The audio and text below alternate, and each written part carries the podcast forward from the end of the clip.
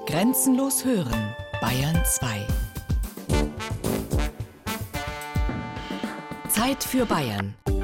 Features aus dem ganzen Freistaat. Sonn- und Feiertags kurz nach 12.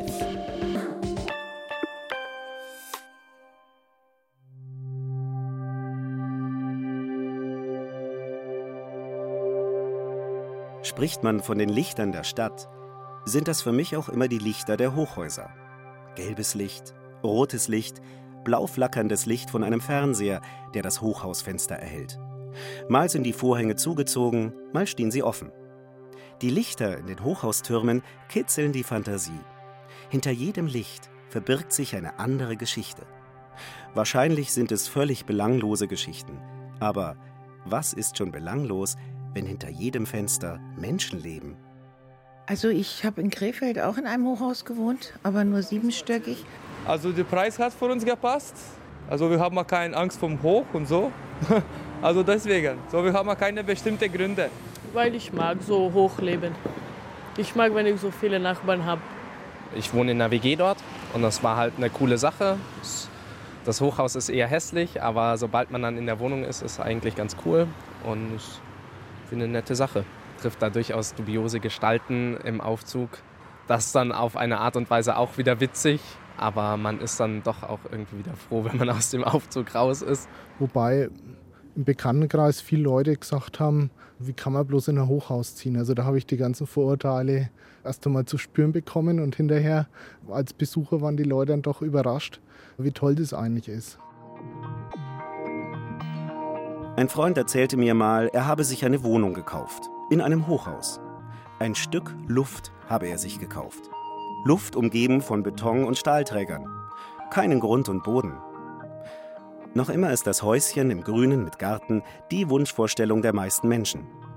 Dabei schafft ein Hochhausturm viel mehr Wohnraum und vernichtet viel weniger Natur als ein Neubaugebiet für Einfamilienhäuser. Der Naturliebhaber müsste also eigentlich im Hochhaus wohnen. Im Trend liegt es trotzdem nicht. Ich selbst lebe auch nicht in einem Hochhaus. Nur als Kind mal. Im achten Stock. Ich erinnere mich noch gut, wie ich Wasserbomben vom Balkon geworfen und Papierflieger gebastelt habe. Ich habe sie so lange verbessert, bis sie möglichst weit geflogen oder möglichst lang in der Luft geblieben sind. Die Kindheitserinnerungen sind wieder da, als ich die Hochhausfassade in Erlangen hinaufblicke, den Kopf weit im Nacken. Mit dem Handy will ich ein Foto machen. Es ist noch früh am Morgen. Erste Sonnenstrahlen erleuchten die obersten Stockwerke des Ostflügels. Ein Mann schaut von einem Balkon herunter. Als er mich sieht, zieht er sich schnell zurück. Es ist gar nicht so einfach, in das Hochhaus hineinzukommen. Der Eingangsbereich ist videoüberwacht. Auch rund um den Koloss hängen Videokameras. Zur Sicherheit der Bewohner steht auf einem Schild. Aber mein Vorhaben steht fest. Ich will einen Tag im Hochhaus verbringen und dort die Menschen kennenlernen. Bei der Verstärkung, Sie sprechen mit Martin, was darf ich für Sie tun? Unten im Erdgeschoss gibt es in dem Hochhauskomplex einen Pizzalieferservice. Der junge Lieferant hinter der Theke trägt eine gelbe Schirmmütze, verkehrt herum. Seine Kundschaft hat er zum Teil direkt über sich. Immer wieder rufen hungrige Hochhausbewohner an, denen er dann eine Pizza bringt. Sonst weiß er von dem Hochhaus nicht viel zu berichten. Was man sagen könnte, genau, dass ab und zu mal Kleidungsstücke aus den Balkons geworfen werden oder letztens bin ich zum Beispiel in ein Stück Butter getreten, sowas. Ja, also ist, man erlebt wirklich die lustigsten Sachen, ja, ist wirklich so. Ich laufe um das Hochhaus herum, kann allerdings keinen Müll auf der Wiese oder Kleider in den Bäumen entdecken. Im Gegenteil, das Gras ist frisch gemäht. Es sieht eher nach Frühjahrsputz aus. Ich frage den Pizzalieferanten, ob er Freunde in dem Hochhaus hat. Ja, einen Freund. Der hatte bei ihm gearbeitet, sei aber weggezogen. Es war ein Versuch, Kontakt zu den Menschen im Hochhaus zu bekommen. Also beginne ich einfach Bewohner vor dem Eingang anzusprechen. Ein junger Mann schließt sein Fahrrad ab. Er stamme aus Syrien, erzählt er, und lebe seit zwei Jahren in Deutschland. Er sei froh, dass er überhaupt eine Wohnung in Erlangen gefunden habe.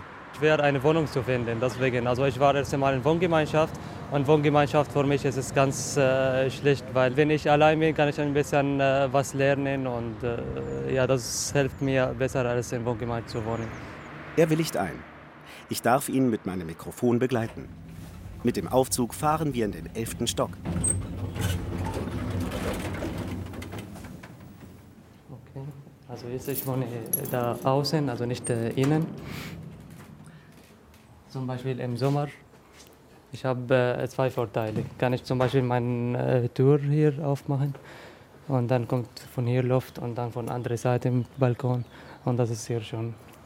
Und äh, wie Sie sehen jetzt hier gibt es äh, eine schöne Ausblick, Aussicht. Ja. Die Wohnungstür liegt im Freien, in einem überdachten Gang. So, kommen Sie bitte rein. So, und das ist meine Wohnung. Ich bin auch seit zwei Monaten hier, also nicht lange, alles zwei Monate. Ja, ich habe alles hier selber gemacht, äh, mit Streichen und äh, Mobil zu kaufen. Ich äh, hatte auch keine Schwierigkeit, Mobil äh, da hier oben zu übertragen. Die Wohnung ist ordentlich und einfach eingerichtet. Der junge Mann aus Syrien beginnt ab September eine Lehre als Elektriker bei Siemens. In Syrien habe er bereits eine Elektrikerausbildung gemacht, die werde jedoch nicht anerkannt. Die Wohnung besteht nur aus einem Zimmer mit einer Küchenzeile, einem Bad und einem Balkon. Hier sehen, also ich habe, äh, also hier im 11. Stock es gibt schöne Aussicht. Also im Sommer, wenn ein bisschen warm wird hier, ist es sehr schön hier zu wohnen und ein bisschen äh, Entspannung. Also zum Beispiel hier, ich kenne niemanden da. Also, also meinen Nachbarn habe ich meinen Nachbarn noch nicht gesehen. Also ich gehe einfach äh, in den Eingang zu meiner Wohnung und ich sehe niemanden da. Ja. Man kennt relativ wenige, weil ja auch relativ wenige hier wirklich die ganze Zeit leben. Es sind sehr viele Wohnungen, wo die ja gar nicht belegt sind, wo, wo jemand nur einmal pro Woche schläft oder zweimal. Das sind die Leute, die jetzt hier nur ein Zimmer haben, weil sie woanders auch noch arbeiten. Erzählt mir ein Mann, den ich auf dem Rückweg am Eingang treffe. Ein lockerer Typ. Irgendwie hat er was von einem Abenteurer, einem Weltumsegler. Er dürfte Ende 50 sein, hat weiße Haare, trägt Schlabberpulli und eine weite Hose. Er wohnt in einer der wenigen Wohnungen ganz oben mit Dachterrasse und ist ein überzeugter Hochhausbewohner. Ach, was weiß ich. Ich denke mal, ich bleibe erst mal hier. Hier gefällt es mir. Hier ist es altersgerecht. Ich kann da ewig wohnen bleiben. Ne? Leider ist das Gespräch nur kurz. Der Lift ist da und der Mann verschwindet im Aufzug. Der Boden im Eingangsbereich ist braun gefliest. Die Aufzugstüren sind orangefarben. Daneben hängen stählerne Aschenbecher, obwohl Rauchen im Eingangsbereich eigentlich verboten ist. Man fühlt sich ein bisschen an alte Bahnhofshallen erinnert. Kein Wunder, der Mammutbau wurde Anfang der 70er Jahre vollendet. Kurz entschlossen steige ich auch in einen Aufzug. Mit dem Aufzug seppe ich mich durch die Stockwerke. 26. Stock, 11. Stock, 21. Stock, irgendein Stockwerk. Die Flure sind immer gleich, im Grundriss einer Wünschelrute. Dort, wo sich die beiden Äste verzweigen, befindet sich der Aufzugstrakt. In dem westlichen Flügel sind die großen Mehrzimmerwohnungen. Im Osten befinden sich die kleinen Einzimmer-Apartments. Jeder Flur ist gleich. Ein grauer Fußboden, dunkelbraune Wohnungstüren. Die Individualität ist nur erkennbar im Detail, etwa an den Fußmatten vor der Wohnungstür. Mal rosa, meist dunkelgrau, mal braun, mal mit einem Garfield-Motiv oder einfach gar keine. Hinter einer Wohnungstür klappert Besteck gegen Geschirr. Mittagszeit. Irgendwo läuft ein Fernseher, ein Husten. Sonst ist es ruhig, bis auf den Aufzug. Das dumpfe Geräusch ist immer zu hören. Unterwegs treffe ich eine Frau. Nach einem kurzen Gespräch lädt sie mich in ihre Wohnung ein. Sie fragt mich nach meinem Namen. Wir stellen uns vor, schütteln Hände. Das Mikrofon habe ich immer dabei. Sie spricht hinein. Sie sei Programmöse, sagt sie, mache Softwareentwicklungen. Ihr Wortschatz ist ungewohnt krass. Eine Rampe für Rollstuhlfahrer nennt sie Spastelrampe. An ihrer Wohnungstür hängt ein Foto von einem Autokennzeichen. Es trägt die Buchstaben D, O, dann ein Bindestrich und I und T. Die schlanke Frau hat daraus einen Slogan abgeleitet. Oder lass es. In der Wohnung riecht es nach Zigaretten. Im Flur stehen zwei Einkaufswagen, vollgestapelt mit Büchern. Im Wohnzimmer läuft der Fernseher. Ein junger Mann sitzt auf einem Sofa. Er hat weiße Stecker im Ohr und tippt auf seinem Handy. Ein Bekannter der Frau. Gesprächig ist er nicht. Der Flachbildfernseher zeigt Naturbilder. Hinter dem Fernseher hängt eine farbige Zeichnung von Buddha. Auf dem Bild entdecke ich ganz klein ein weißes Hakenkreuz. Ich könne mich in der Wohnung umsehen, sagt sie. Die ganze Wohnung wirkt ein bisschen so, als wolle jemand gerade ausziehen oder aber gerade einziehen. Ungeniert führt mich die schlanke 51-Jährige in Jeans und mit einer Bluse bekleidet durch ihre Wohnung, ins Schlafzimmer. Das Bett ist nicht gemacht, Kleider liegen auf dem Boden. Auch im Schlafzimmer läuft der Fernseher, die Rollos sind heruntergelassen. Rauchend geht sie auf den Balkon, öffnet eine graue Plastiktruhe. Und meine dreckigen Unterhosen. Sie lässt den Deckel von der Kiste mit der Schmutzwäsche wieder zufallen. Ich schweige, etwas peinlich berührt, und werfe lediglich einen kurzen Blick über die Balkonbrüstung. Mir wird schwindelig. Schnell springt mein Blick zurück auf den Balkon. Auf einem Tisch steht ein alter Fernseher, ohne Mattscheibe. Man weiß nicht, ob er Dekoration ist oder noch auf den Sperrmüll wartet. Die Dreizimmerwohnung wirkt unordentlich. Gleichzeitig fallen Dinge ins Auge, die streng geordnet wirken. Auf einem Tischchen liegen etwa Briefmarken, fein säuberlich übereinander geschichtet und mit einer Büroklammer fixiert. Ob ich einen Kaffee möchte, fragt die Frau. Ja, sage ich. Wir gehen in die Küche. Auf der Anrichte liegen alte Papierfotos. Fotos aus ihrer Kindheit und Jugend. Sie hat ein hübsches Gesicht auf einem Foto, lange Haare. Ich gehe zurück ins Wohnzimmer, setze mich zu den Bekannten auf das Sofa. Die Frau bringt den versprochenen Kaffee in einer roten Tasse, auf der Nescafé steht. Ich frage sie, wann sie eingezogen ist. Aber sie will plötzlich nichts mehr ins Mikrofon sprechen. Ich könne mir die Wohnung anschauen, aber erzählen wolle sie nichts, sagt sie gereizt und holt eine Porzellanskulptur aus einem Regal, die eine Hand darstellt. Die könne ich mir rektal einführen, die sei von Rosenthal. Oder ob ich vom Balkon springen wolle, fragt sie und will wissen, ob ich Stiefmütterchen auf meinem Grab will und zeigt auf eine Kiste mit gelben Stiefmütterchen. Sie wirken wie gerade erst aus dem Baumarkt gekauft. Eine beklemmende Atmosphäre, und noch immer ist mir etwas schwindelig von dem Blick über die graue Betonbrüstung. Ich danke für den Kaffee und verabschiede mich lieber. Sie sei krass, sagt die extrovertierte Frau noch und bringt mich zum Aufzug. Wieder seppe ich durch die Stockwerke. Laufe einfach so durch die Flure.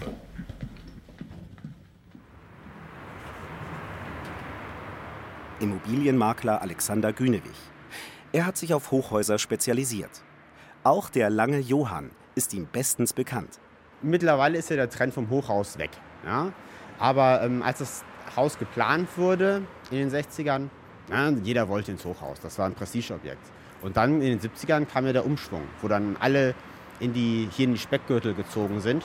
Und das hat den langen Johann auch ein bisschen ins Wanken gebracht, dass die ganzen Siemensianer, die hier einziehen sollten, eben nicht hier eingezogen sind. Andere Makler vermitteln Einfamilienhäuser.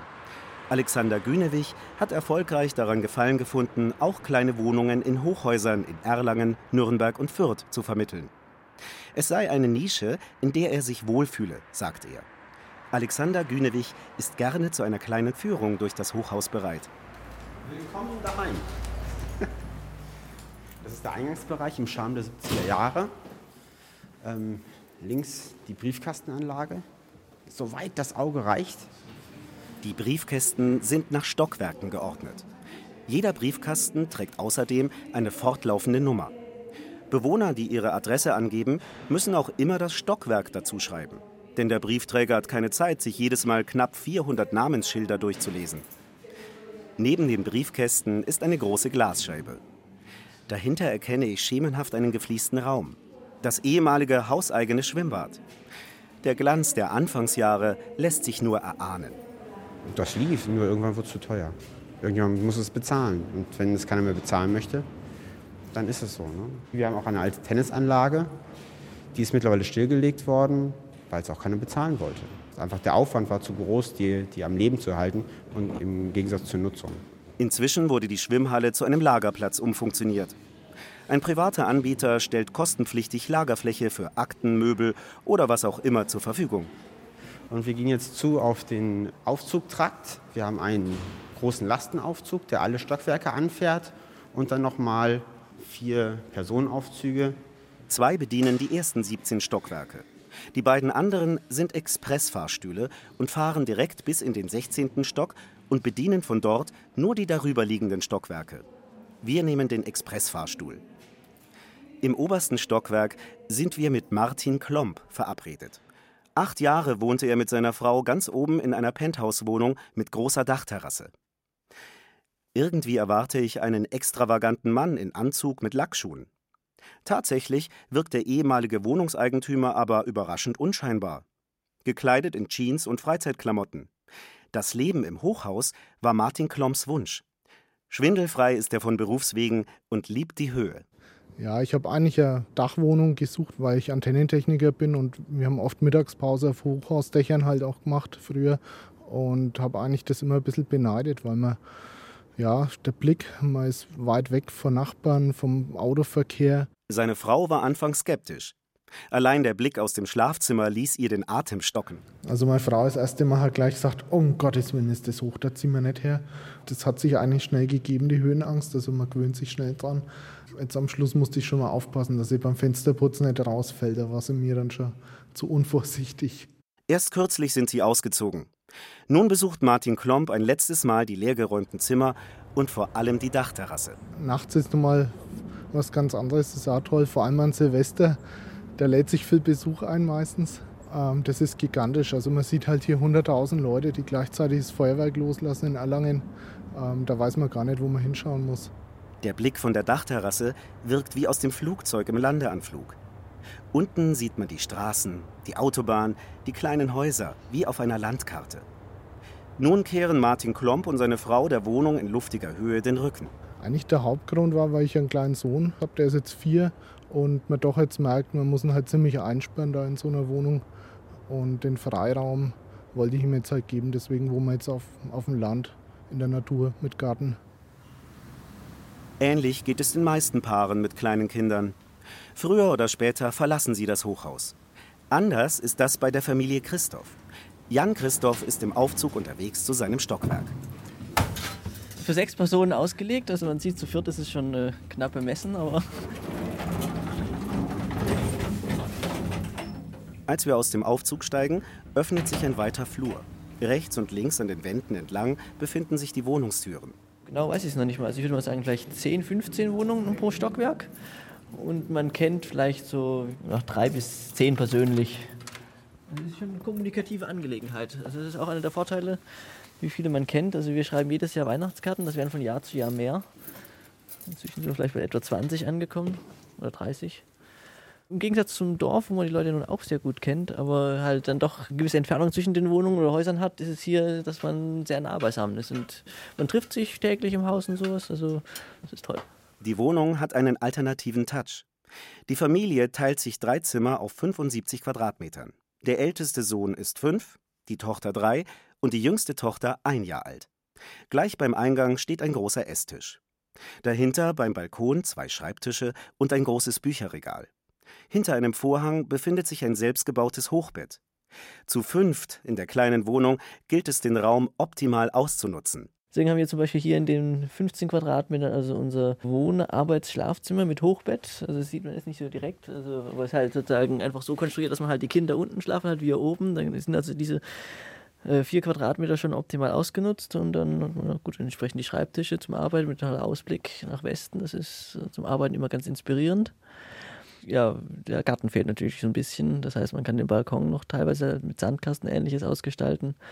Aber wenn man dann wirklich mit den Kindern spielen möchte, geht man halt eben auf die Spielplätze, die hier ums Haus herum liegen. Jan Christoph wohnte bereits als Student im Langen Johann. Damals noch in einer Einzimmerwohnung. Inzwischen hat er zusammen mit seiner Frau die Dreizimmerwohnung gekauft und will dort bleiben bis zur Rente. Sie genießen die zentrale Lage und erledigen alle Fahrten mit Bus, Bahn oder dem Fahrrad. Wir hören zwar immer wieder auch von unseren Eltern oder Bekannten, die sagen, ihr wollt doch bestimmt mal umziehen. Und wir sagen, nö, wollen wir eigentlich nicht. Also wenn sich das vom Arbeitsplatz anbietet, dann würden wir versuchen, das bis zur Rente hier sozusagen zu halten weil wir davon überzeugt sind. Also es hängt natürlich immer ein paar Umstände, die man nicht beeinflussen kann. Also derzeit ist das Umfeld zum Beispiel sehr angenehm oder auch die Leute. Also es gibt jetzt niemanden im Hochhaus, mit dem wir irgendwie, also mit dem es persönliche Differenzen gäbe oder wo man sagt, es ist ja vielleicht unheimlich, wenn die Kinder mit demjenigen alleine im Lift fahren würden, ähnliches, sondern wir fühlen uns mit allen, die wir kennen oder die sonst herumlaufen, völlig wohl. Spricht man mit den Bewohnern im Langen Johann, kommt das Gespräch immer mal wieder auf den Aufzug. Wenn man so will, ist der Aufzug der Sozialraum. Der Ort, an dem man sich trifft. Unverfänglich und gleichzeitig ein bisschen gezwungenermaßen. Und da ist man dann doch die ein, zwei Minuten gezwungenermaßen mal eingesperrt und da kommt eigentlich das eine oder andere nette Gespräch dann immer zustande. Dass da Leute erzählen, dass sie vom Arzt kommen, krank sind oder ihre, ihre halbe Lebensgeschichte. Manchmal blockiert man dann schon fast den Aufzug oder steigt aus und, und hält es im Gang noch ein bisschen weiter. Also ja, ich denke, da kommt man fast mehr ins Gespräch wie in einem normalen Haus, wo vielleicht der eine den anderen Nachbarn gar nicht so kennt. Also das ist eigentlich ganz gut von dem her. Von den 400 Leuten, die da sind, würde ich sagen, kennt man vielleicht 100 vom Sehen oder 200 auch. Aber ob jetzt jemand neu ist oder nicht, kann man nicht unterscheiden. Das heimische Umfeld endet auf dem eigenen Stockwerk. So wie man ein paar Straßen weiter auch noch Leute kennt, so kennt man auch Nachbarn in anderen Stockwerken, ohne jedoch alle kennen zu können oder wollen. Dafür sind es einfach zu viele. Hat man am meisten Kontakt mit denen, die auf dem Flur wohnen. Dadurch, dass wir im 18. und auf dem 16. Stock wohnen, kennen wir also sagen diese beiden Etagen besonders gut. Dann würde ich sagen, lernt man die meisten Leute aber durch die Kinder kennen. Also bei uns jedenfalls ist es so, dass wir jetzt einigen Kontakt haben, mit denen wir vielleicht früher nicht so zusammengekommen wären, einfach dadurch, dass sie halt mit die Kinder sehen und sagen, ach wie schön und sich dann kurz mit den Kindern unterhalten oder man über die Kinder ins Gespräch kommt. Um ein oder zwei Stockwerke tiefer zu gelangen, muss es nicht der Aufzug sein. Da reicht das Treppenhaus. Manche suchen dabei ganz bewusst die sportliche Herausforderung, erzählt Makler Alexander Günewig. Es gibt hier auch ähm, einmal im Jahr einen Charity-Lauf, wo jemand wirklich von morgens bis abends das Treppenhaus hoch und runter joggt. Da haben Sie einen Blick nach Süden, Europakanal. Ganz frei ist der Blick nicht. Alle Gänge im Freien sind vergittert. Das sei allerdings schon immer so gewesen. Ja, es gibt alle möglichen Stories von Selbstmördern. Also ich habe in die ganzen Jahre hier nichts gehört oder äh, irgendwas mitbekommen in der Richtung. Also ich weiß nicht, ob es viel erfundene Geschichten sind. Hier sind halt alle Laubengänge draußen vergittert, also es kann da nicht gar keiner runterspringen. Seit es Gebäude gibt, müssen die Gitter da sein. Zwei Stockwerke tiefer klingeln wir bei einer pensionierten Justizbeamtin. Der Immobilienmakler Alexander Günewig ist mit dabei. Hallo. Hallo, Frau Windhorst. Hallo. Hier, da ist der Herr vom Bayerischen Rundfunk. 1978 zog die Frau von Krefeld nach Erlangen in den langen Johann ein. Ihr Wunsch war das nicht. Es war eine Entscheidung aus der Not heraus. Damals war der Zeitungsstreik der erste und, glaube ich, einzige über eine Woche. Und in der Zeit mussten wir unbedingt eine Wohnung finden und haben keine gefunden weil die Maklerbüros ausgebucht waren. Es erschien keine Zeitung, Internet, naja, 78 war auch nicht. Und da sind wir, wollten wir vorübergehend hier einziehen. Und da konnten wir uns eine Wohnung aussuchen, damals. Jetzt ist es sehr eng, hier kriegt man jetzt also nichts mehr ohne weiteres. Es ist inzwischen sehr beliebt. Sie ist noch ein paar Mal umgezogen, aber nur noch innerhalb des Hochhauses. Wegziehen will sie nicht mehr. Ich finde es immer schade, wenn man sagt, Hochhaus ist anonym. Wenn man das unbedingt will, schafft man das. Aber es ist nicht, zumindest hier, überhaupt nicht anonym. Gar nicht. Im Gegenteil, wenn man jetzt jemanden mal ein paar Tage vermisst, denkt man, ist, hoffentlich ist nichts passiert. Vier Tage nicht gesehen. Also in meinen Augen ist der Lange Johann ein kleines Dorf, ein echtes kleines Dorf. Wobei, um im Bild zu bleiben, der Dorfplatz im Hochhaus eben das gemeinsame Stockwerk ist oder eben der Aufzug, wo sich die Bewohner treffen. Wenn da lernt man sich dann kennen oder quatscht zusammen und dann guckt man, wo der andere hinfährt und dann denkt man, aha, das nächste Mal kommt man vielleicht ins Gespräch oder im Hausflur. Also so habe ich auch die Leute kennengelernt. Ich bin auch nicht von Tür zu Tür gesagt, ach, wollen Sie mich kennenlernen? Nein. Ich verabschiede mich, nehme diesmal nicht den Aufzug, sondern laufe die vielen Stufen im Treppenhaus hinunter. Ich habe noch Zeit, bis die Sonne untergeht und die Lichter im Hochhaus angehen. Die Lichter der Stadt, dieses vertikalen Dorfes in der Stadt. Von draußen blicke ich nochmal die Hochhausfassade hinauf. Manche Fenster leuchten gelblich, manche rosa oder grün. Andere bleiben dunkel und behalten ihre Geschichten heute für sich.